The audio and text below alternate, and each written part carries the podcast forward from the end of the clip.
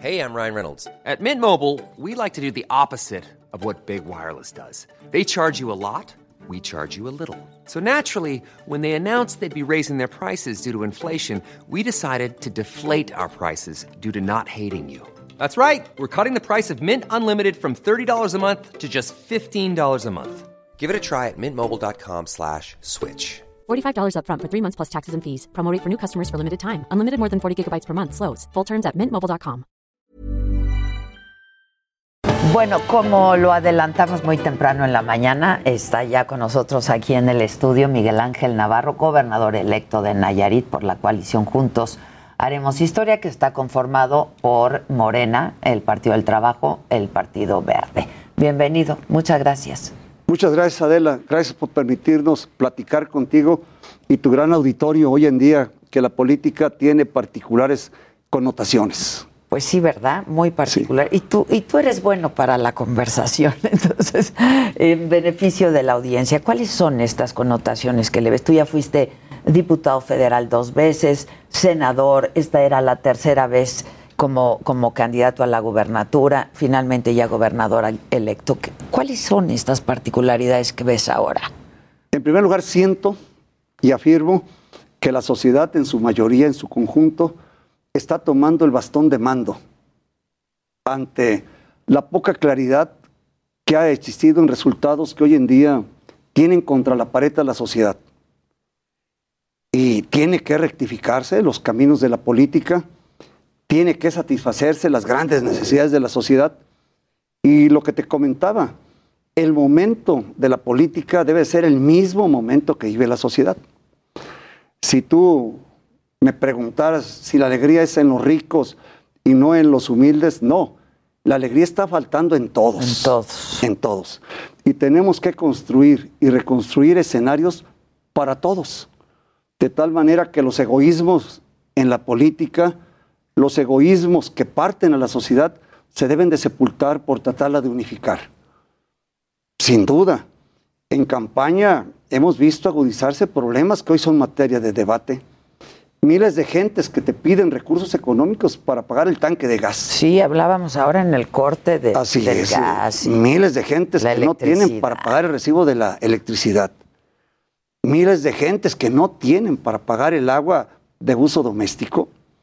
Entonces tenemos nosotros que ir a un nuevo modelo de equilibrio, porque también el sector privado debe tener derechos en áreas de inversión y garantías en su inversión, pero también el sector social debe tener sus garantías y sus derechos muy explícitos, pues de lo contrario, la insatisfacción social se volverá turbulencia social. Es que además uno no puede sin el otro. No, no, no, es una conjunción de ambos. Por eso los egoísmos deben de sepultarse y debemos de tener claridad que los proyectos deben de unificar y no polarizar.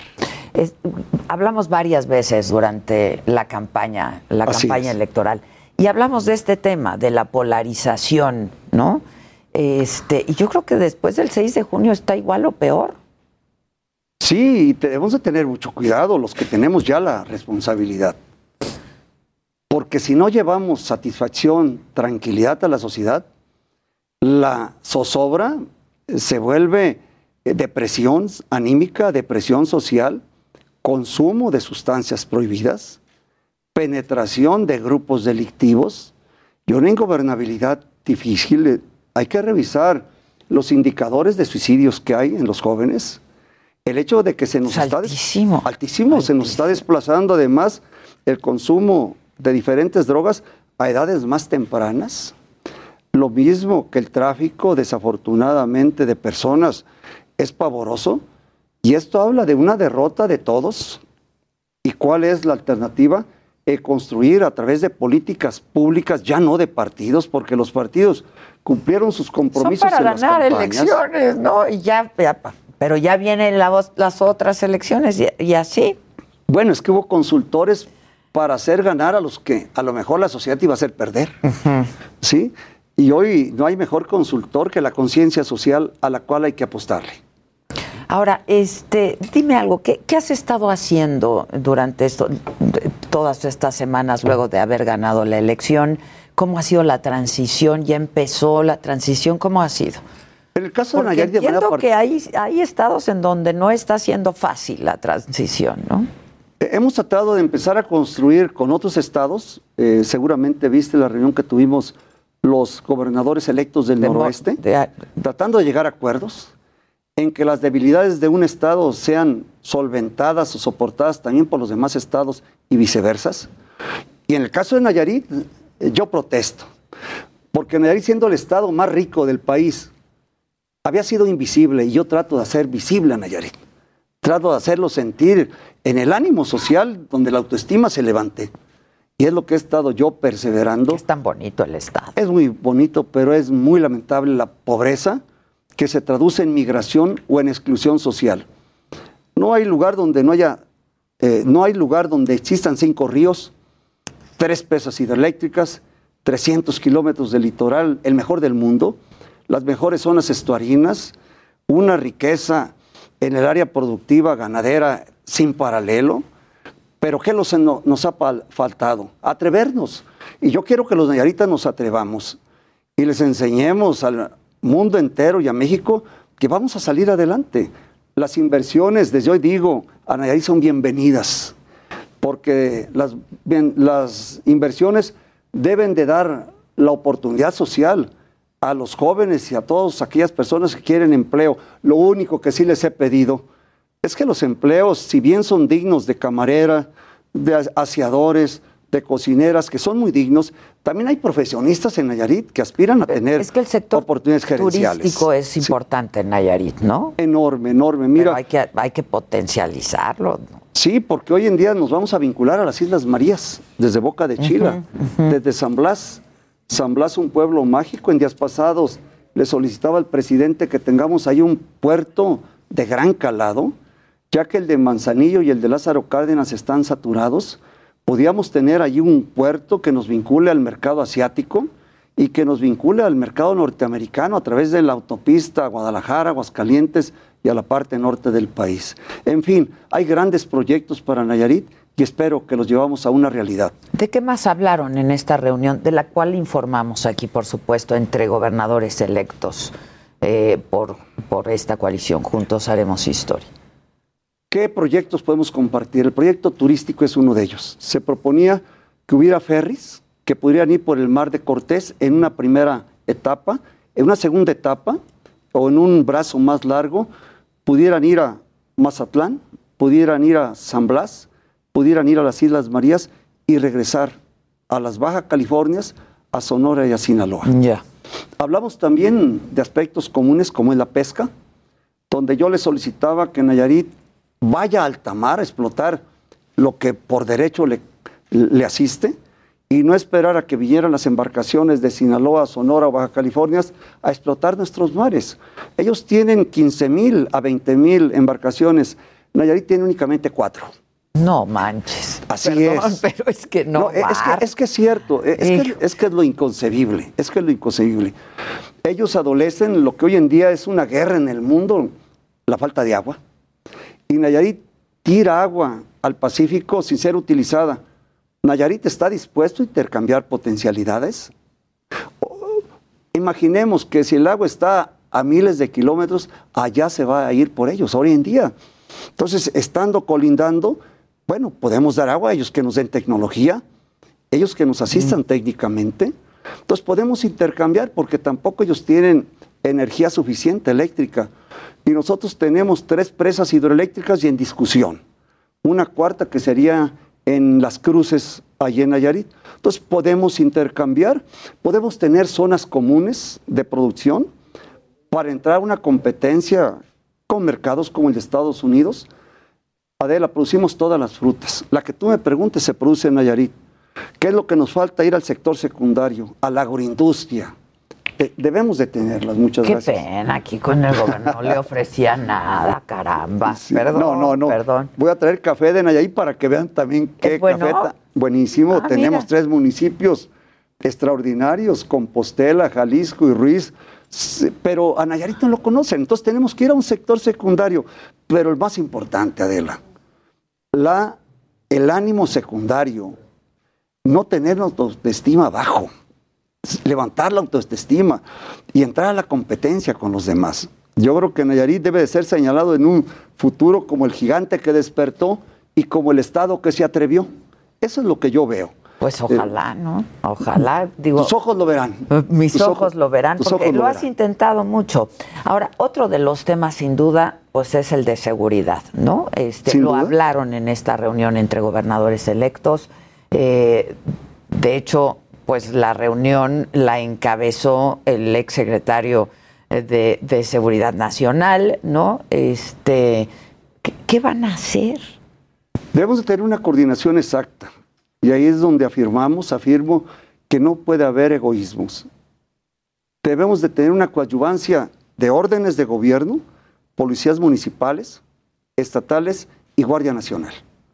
Y en esta coordinación, ir a la coordinación de riesgos dentro de estos estados del noroeste. Sin embargo, se discutió también que mientras nosotros no brindemos oportunidades, particularmente a los jóvenes, ya México, entendámoslo, ya no es únicamente trasiego. México es un país de consumo también, desafortunadamente. y ya lleva un rato, ¿eh? ya lleva un rato. Ya lleva un rato. Y, no podemos negarnos a ver la realidad, Adela. Entonces, este tipo de intercambios yo creo que fue altamente fructífero. No tratamos de ninguna manera de polarizar con la CONAGO nuestros respetos, pero queremos hacer un esfuerzo muy regionalizado también.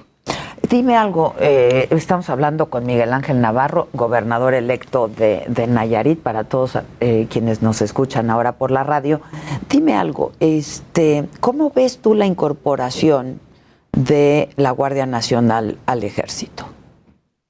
Mira, la institución mejor calificada del Estado mexicano es el ejército. Es la más confiable, la más creíble y en el que la sociedad respalda su seguridad. En el caso de Nayarit, haciendo un esfuerzo, las policías estatales y municipales están, perdón, están muy distantes de la credibilidad que tiene el ejército. Entonces yo creo que siendo el 90% promedio de los activos de la Guardia Nacional, del Ejército, de la Marina, un bando del Ejército es lo más conveniente, pero también teniendo una sensibilización y una capacitación en los derechos humanos, eh, que hoy en día mm, tenemos que salvaguardarlos y que de ninguna manera se vean atropellados por los que deben de salvaguardarlos. ¿Se trata o no de una militarización? No, de ninguna manera. De ninguna manera es un respiro encontrar en las carreteras, en las comunidades, a la Guardia Nacional. Porque también has escuchado, y no podemos esconderlo, que los grupos delictivos transitan en ocasiones por estas mismas áreas donde transitan y ve uno los riesgos que corre la Guardia Nacional, pero también el atrevimiento por tratar de salvaguardar la seguridad del país y de nuestras regiones. Yo creo que eh, intentamos la Guardia Nacional, no quiero descalificar las instituciones que había, la Policía Federal, pero creo que debe de llenar un ciclo y un vacío que se encontraba en el país. A ver, em, dime, Miguel Ángel, ¿cómo vas a hacer? Me dices, hay que levantar la autoestima. En el corte, esta frase que me dijiste, hay que ser optimista. Se puede ser optimistas, pero entender que eso no significa tener felicidad. Exactamente. Tenemos que ir en busca de una felicidad ligada a un optimismo que está dando resultados.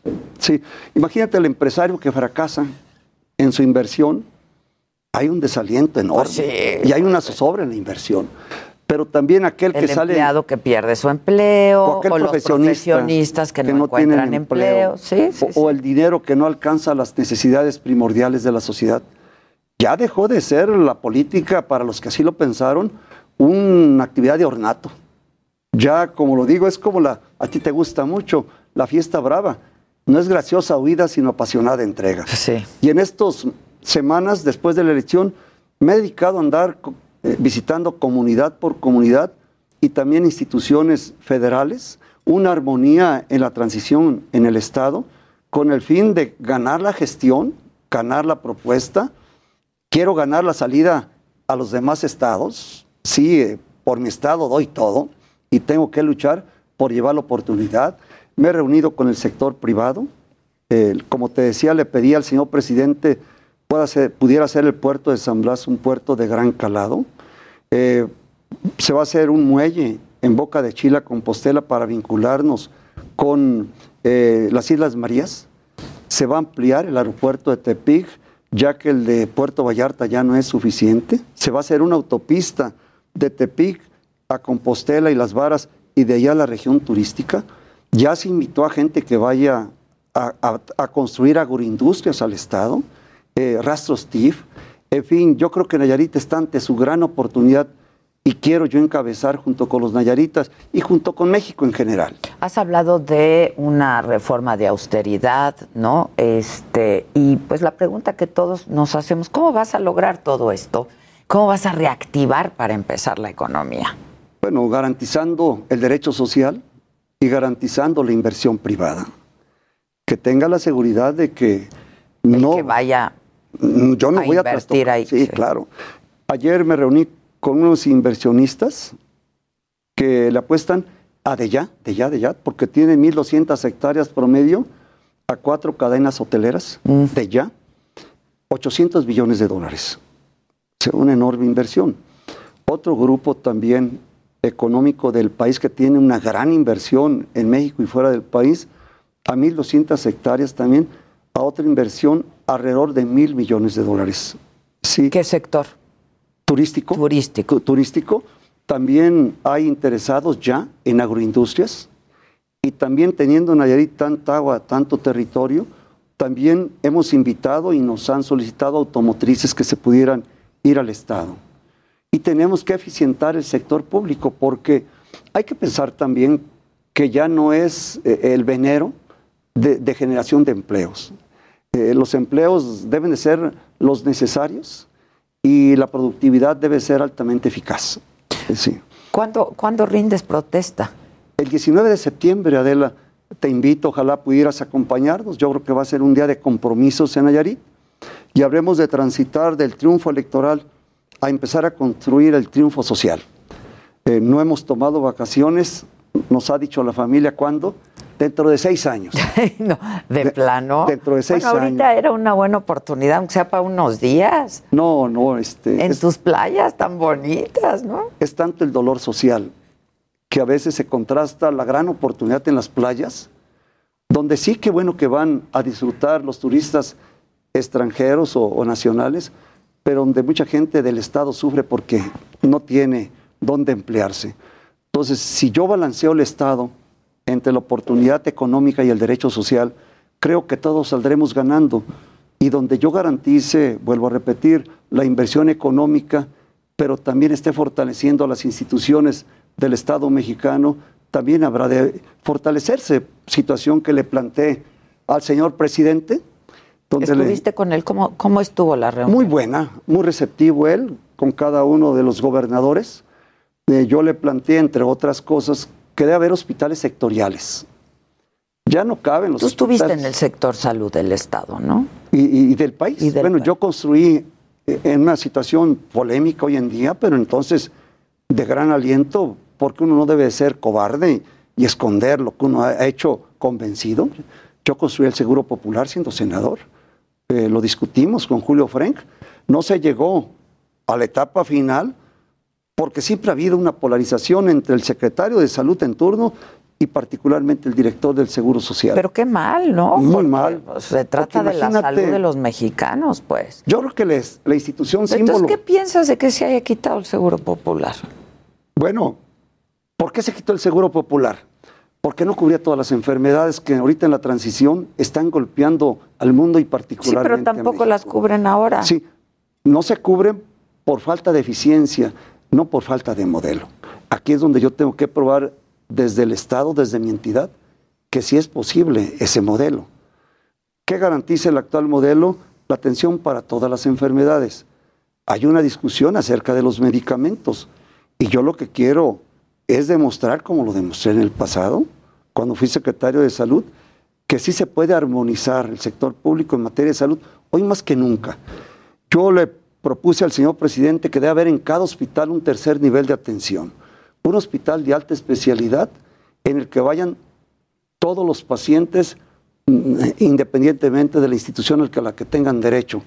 simplemente haciendo eco al cuarto constitucional, donde todo mexicano tenemos derecho a la protección de la salud. Porque mira, Adela, Pero tú me, estás diciendo que el seguro popular no servía, porque la gente... Lo que pasa es que estaba...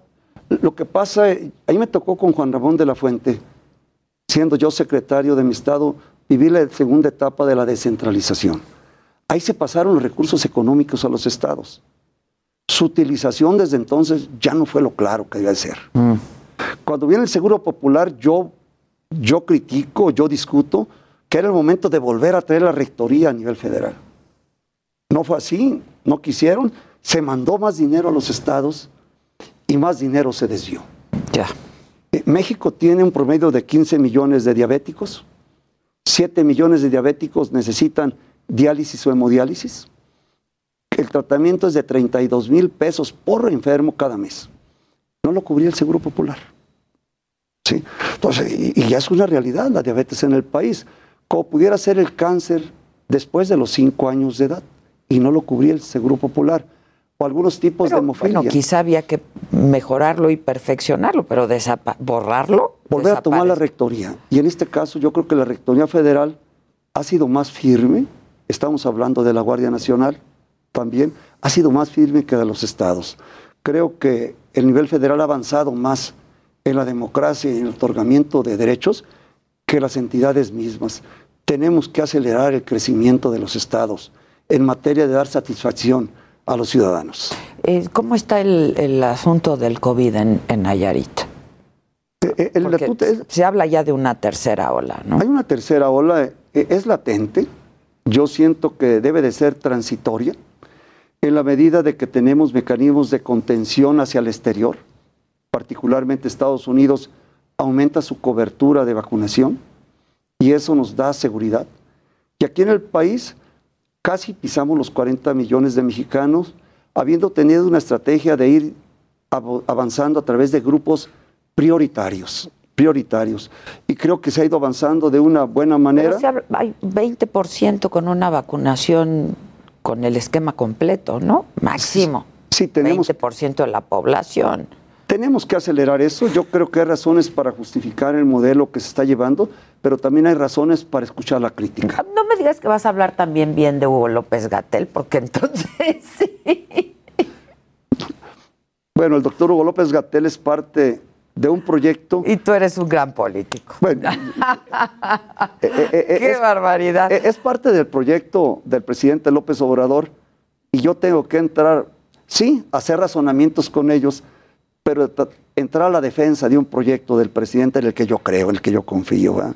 Creo que López Gatel debe de agradecer la oportunidad que el señor presidente le dio. Y, que, y renunciar.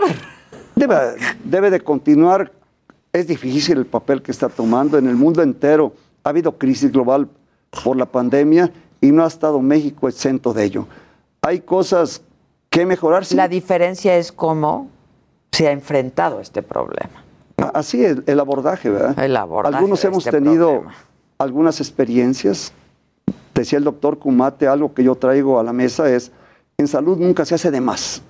Claro. Y hay que evitar hacer de menos. Exacto. Entonces hay, hay, que estar, y nunca, nunca, nunca hay que estar satisfecho con lo que se ha hecho. Y creo que eh, ha habido un proceso de, de, madurez del modelo de salud del país, y creo que esta pandemia lo acentúa. A mí me tocó la época de la vacunación en menores de 5 años, todos los niños, todas las vacunas. Nayarit fue... era muy bueno el sistema de vacunación nacional de vacunación en México. Orgullosamente, Nayarit tuvimos la cobertura global más grande, 99.9 niños menores de 5 años. Y ese tipo de éxitos quiero retomarlos para decirle a los nayaritas, podemos, debemos y lo vamos a hacer. Pues yo te deseo mucha suerte y este te veo el 19 de septiembre entonces, ¿qué?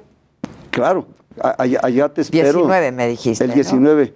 Será muy grato, sabes que los nayaritas te aprecian, te admiran y te respetan, y yo al igual que tu servidor, y nos dará mucho gusto que des fe de cómo empezamos y después cómo terminamos teniendo un estado, sí optimista, pero feliz como nos proponemos. Ojalá, ojalá que sí, y pues de, de, esta parte y de este lado, pues estaremos siguiendo pues todo lo que pasa en el país como lo hacemos siempre y dando cuenta de lo que ocurre en el país.